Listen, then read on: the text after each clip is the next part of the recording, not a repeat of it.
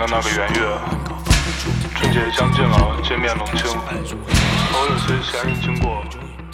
又很快已没进文化宫密集的烧烤。大家好，欢迎收听由鹈鹕音乐学院为你带来的播客节目《你好，你好》。这是一档关注音乐人成长经历与作品制作经验分享的节目。我是主播詹涛。我是主播艾叔。这一期节目，我们邀请的嘉宾是来自北京的 Lonely Lily，孤独的丽丽。大家好，我我是吉他手宋昂。嗯，我是主唱和贝斯秋池。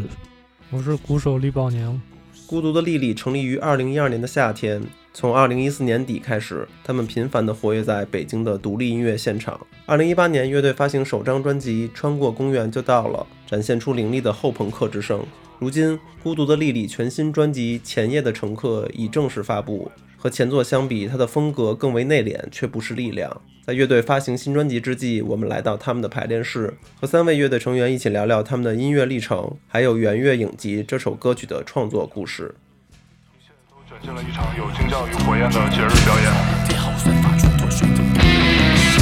在我们停步的公园后门处，是七十年代学校防空洞改造成的录像厅，无从考证它是何时被砖块砌死。地下深处却仍有武打片的枪击声。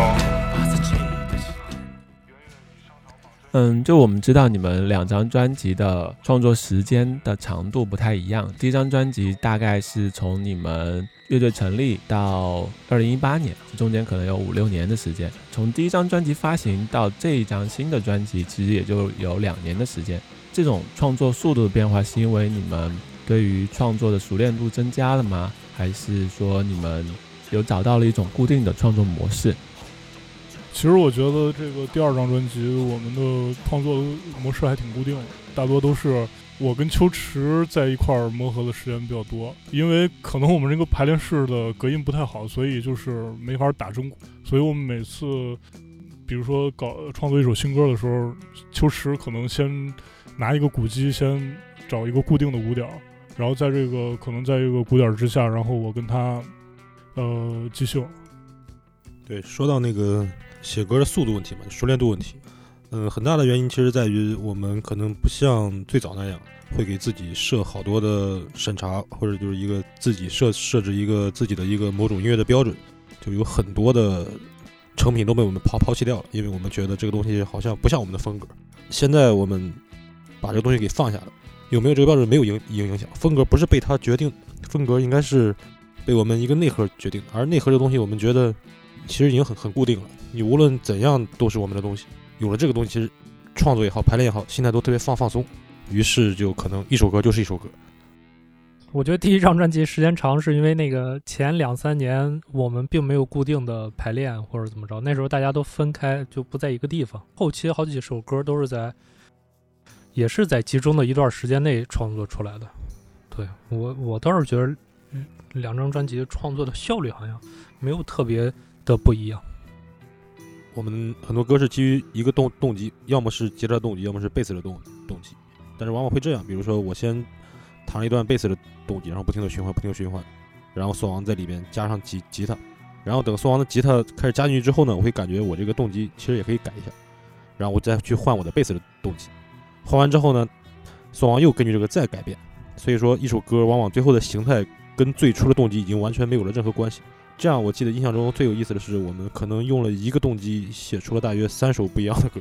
这些歌听起来都不太一样。生孩子系列，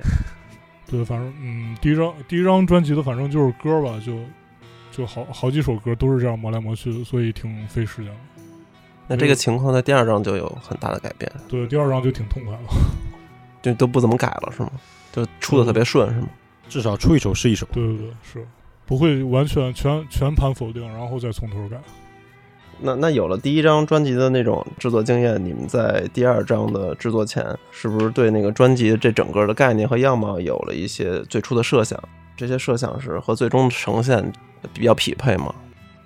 反正我个人对它的样貌其实没有任何的预期，把这个预期放下之后，录音的过程可能会变得更加有趣一些。对，就。完全是走一步看一步的那个状态，就没有一个我之前想好了大概是什么样子，然后我一定要朝这个方向走。可能可能之前会有这么一个预设，但是在在我们创作的过程中的话，然后这个预设就打破了。啊，我们先是去年年底第一波录完了，就整体基本上全都录完了之后的整体感觉，我觉得和之前的想象没有太大的区别。我就觉得好像也没有什么特别多的东西。然后我觉得是第二次补录，然后加到了加了一些打击乐以后，反正对我来说，我觉得有一些挺多的改变的。哎，这个第二次补录是怎么想的？呃，本来就是第一波录完之后，就是呃，老杨让大家回去想想嘛，我们也想回去再考虑考虑，看还有什么可以加的东西。然后后来就因为疫情了，然后一下就考虑了很长时间。然后老杨之前是说过要加打击乐嘛，但那个打击乐其实我不会，就是完全是重新学的。但之前那个本来给的时间不长，所以觉得可能没什么更多的可能性了。嗯但因为有疫情，所以就回家就自学，从从重新学了很多，然后就慢慢往里加。你都学了一些什么打击乐呢？有什么邦哥啊，什么空啊，什么，反正就就就这些东西吧，就它其实也都是一些常规的，并且能买得起的东西。还有那个不错的，还有刮胡，刮胡是 秋池说，我不知道他从哪儿听的，然后想要那个音色，然后买回来试了一下，就是加进去之后效果都还挺好的。就反正至少我觉得加了打击乐之后，这些歌的呃色彩有一些改变。嗯，对，嗯，除了鼓的元素呢，在第二次补录的时候有加其他的一些编曲上的，第二次其实主要就是吉吉他和鼓。嗯这次的录音不是一次，就是一段一整段时间，就是从去到出来，然后把所有东西全录完。那一整个月，我们大约录了，其实没有特别多，可能比如说录一天两两天，然后等待一个星期才是下下一次录音。第一波录音就是所有的我们编排好的一些，从去年的十二月初到今年的一月中差不多。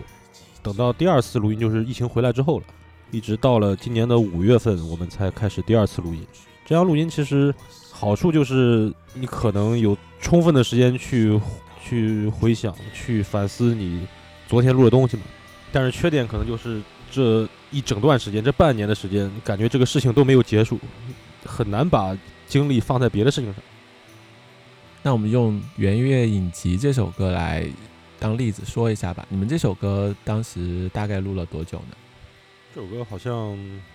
还比较顺利，第一次录音录了一部分，第二次录音录了一部分。嗯，第二次录音和第一次的区别就是李宝宁加了很多的打击乐，加了一些音效，然后宋王改变了很多吉他的音色。那你们还记得就是这首歌第一次出来的时候是什么样子吗？就是或者说它的第一个动机是什么样子的？第一个动机其实就是宋王前奏的那一个循环，就是噔噔噔噔噔，这个只有这一个东西。我有，其实我也忘了，我我感觉是好像是一开始这首歌其实是另一首歌，后来从另一首歌演变成这首歌。对，但这首歌其实如果就创作而言，它本质上是一个基于即兴然后整理的一首歌。基于的最最最早唯一的成成型的动机，其实就是宋王一直在弹奏的前奏的那个东东东西。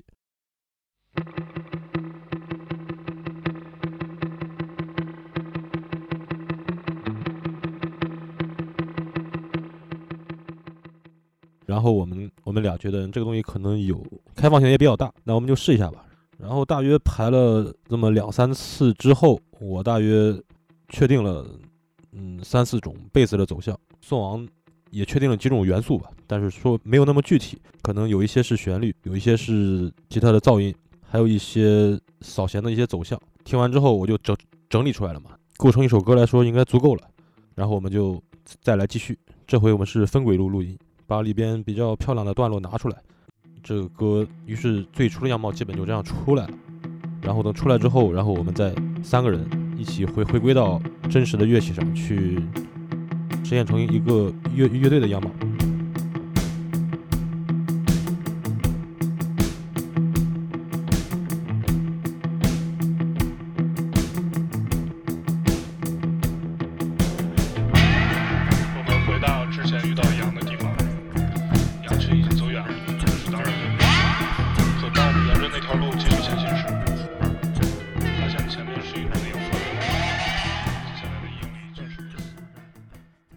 就是。先有的歌词还是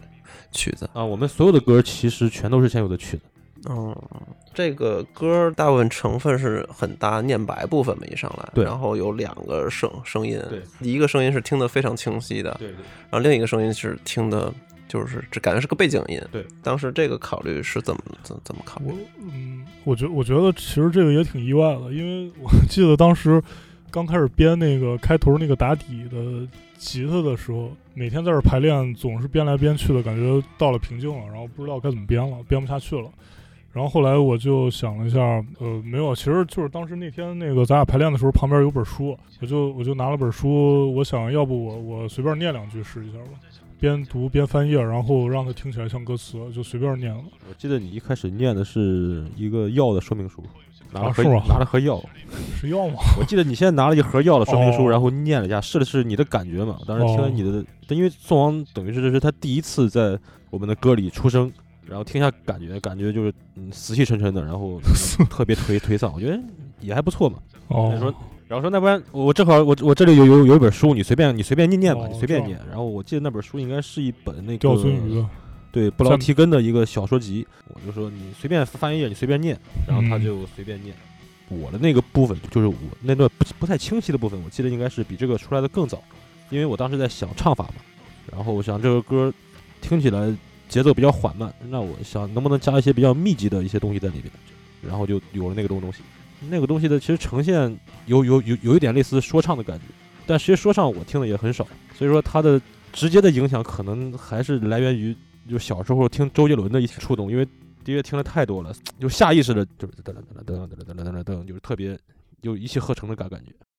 是你锋利的痕迹，前两者是过万高峰一触地面后，吉他人的污水开始翻涌。日间升机械放作一种运动，大声南去公交后座开出几公里的一种生活。微光公园刷下外套的皮鞋，长椅被小气老人进占过记的雕塑随时开裂。但是我觉得这个东西放进来又有点缺乏张力，然后宋王就去尝试了这个念白，嗯所以说就两个东西合在了一起，我觉得嗯还不错。最后我就想，那我的部分就作为一个氛围出现吧，也不需要听得很清楚。那这个歌词主要表达的东西是什么呢？其实这个歌词也挺有意思，但有点儿，因为他在读那篇文文章嘛，他读了那个东西，第一句其实是固定的。这首歌的歌词是我们回到二十年前的某个圆月嘛，然后他那天选择了那段话读的，其实恰好也是一个我们回到昨晚什么露营的一个什么地方。可能是吧。对，然后我就感觉这个感觉的确挺不错的，就其实像一个命题作文一样，就是我们回到，然后后边呢你就随便去写，就类似这种感觉。因为当时其实我有有一个爱好，就是我喜欢，我就特别喜欢收集我小时候生活的那些环境啊，或那些街道，当时就现在已经都被拆的面目全非了那种那种环境的一些老照片过来看。所以说，我想那就基于这个概概念来吧。这首歌其实最早的名字叫做《五张照片》，因为它可能大约是描述了有五张老照片里边的景象的感感觉，都是回忆中的不复存在的东西。因为我们回到像一个追忆，或者是像一种穿越的一种旅旅行，然后用这个概念把这首歌词给结构了下来。这些东西其实都是就是我唱的那个段落，它相当于应该是十二篇短句子构成的，类似于一种组诗一样的感觉，就是很短的东西。因为这些东西其实大部分都是在我日常写的一个本子里边的一些素材里边挑出来的，然后把它们拼凑起来。但是因为日常的素积累的素材其实都是一个当下的所见所感，所以说等于是我的部分是一个当下的东西，然后他的部分是一个回忆的东西，就类似是这这种感觉。你大概加了多少个鼓的音色？这些打击乐就本身都不会嘛，然后现学了一些，然后现学了一些节奏或怎么着，就是就是在在家的时候，疫情的时候在家一个一个往里试，然后插在不同的段落，然后不同的节奏，最后筛选出来这样的。对，一开始它有一个嗯很规律、很很规律的出现的一个歘一样的声声，那个是他在那个军鼓里放了一堆黄豆，然后摇一下，再加上一些 delay 的效果，呈现出一种那种感觉。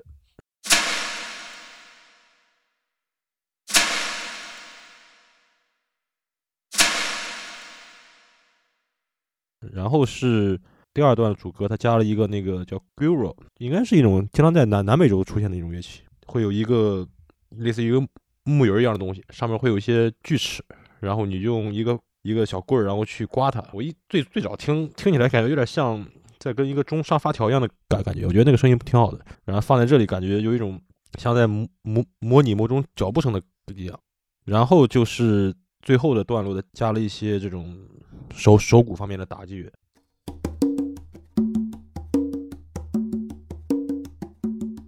这个还加了一段钢片儿琴，对，就是这样。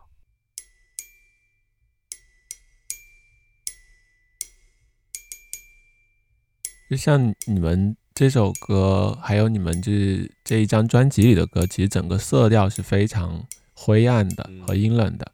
嗯，我觉得比较自然吧，呃，就是比较自然的，没有去特别刻意的去选这个。相比来说，其实上一张感觉其实还是更热一些，因为歌的节奏也好，速度也好，音色也好，都是比较猛烈嘛，比较偏外向。然后这一张就感觉低一些，或者是更冷一些。这张有很多有有意思的地方，是很多事情都是外在的环境所决定的。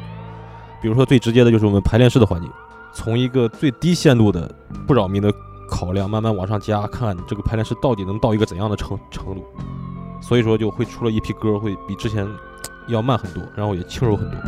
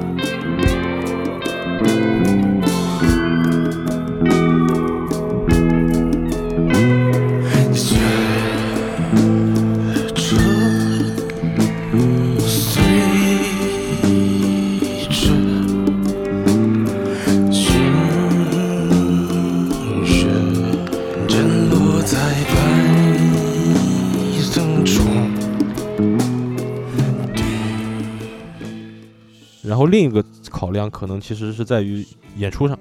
因为我们第一次巡演之后，我们会发现第一张专辑的所有歌一口气演下来之后，演奏起来特别累，观众听着也累。有了这种想法，我想他们至少得出这么一两首用来在演出中调节体力的吧，也要照顾到别别人的听感。所以说，就基于这两个东西，其实就出了第一批特别特别慢的东西。而这些慢的东西，基于我们的风格和我们在这座城市里边的这种体验来说，它就会不可避免的会走向一个比之前更冷的听感。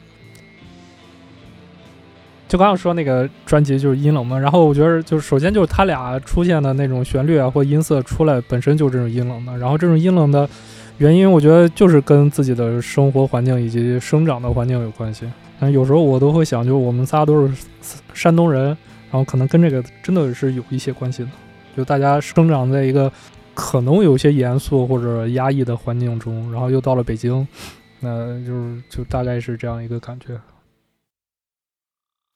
这两张专辑都是在严海松的那个录音棚里录的，这两次的录音的体验有什么不一样吗？然后这一次有一些有什么特殊的设计吗？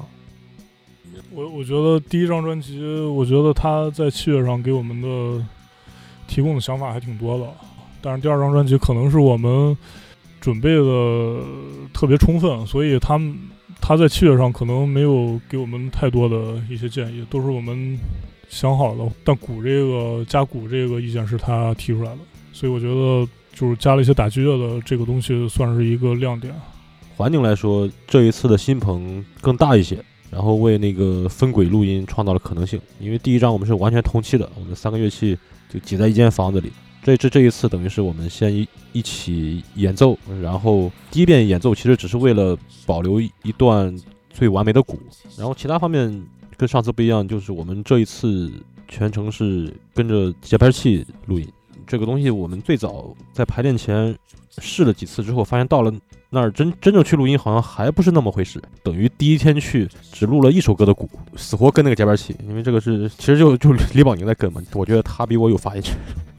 啊，没有，其实我不太记得，就但是跟就跟节拍器这个东西和就是在录音之前我们自己听自己排的时候，感觉已经跟上了，但实际上去录音的时候就感觉会有很多细微的差别，然后这。很多细微的差别，我们一想要录出来，就感觉自己心里过不去，所以就录了很多遍、很多遍、很多遍。啊，对，包括吉他也是，就是其实吉他，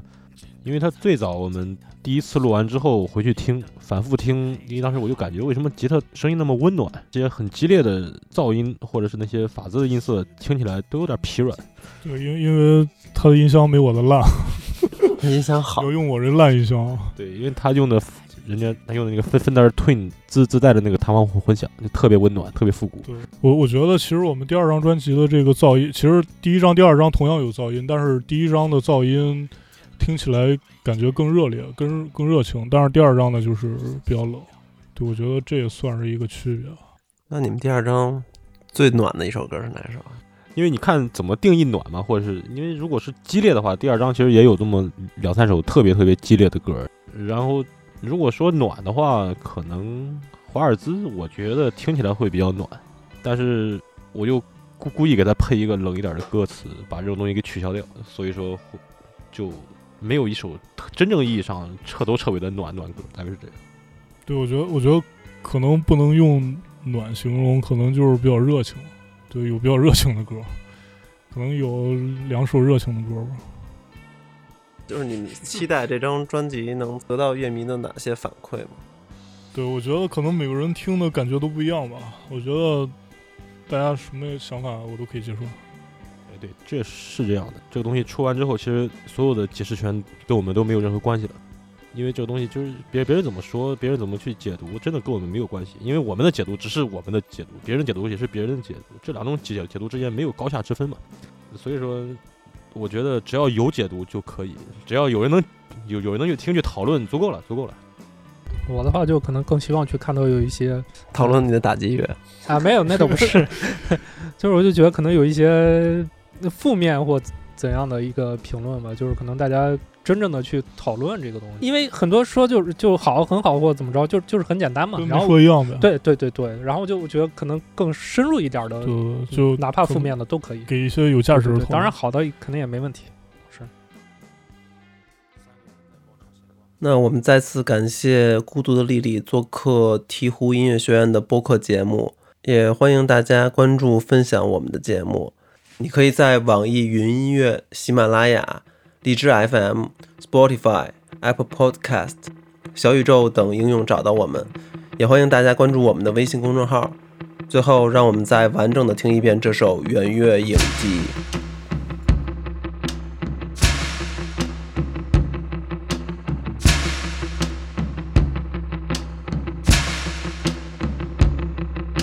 我们回到二十年前的那个圆月，春节将近了，街面冷清。偶有些闲人经过，又很快已没进文化宫密集的烧烤浓烟。光线在拐进岔路后愈发恶劣，我们几经分辨，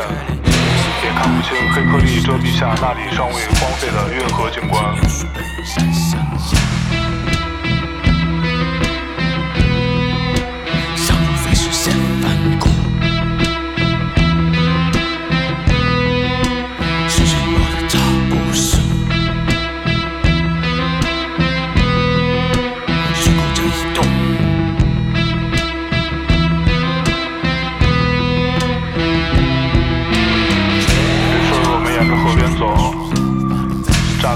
突然从几百米外的市中心径直走来，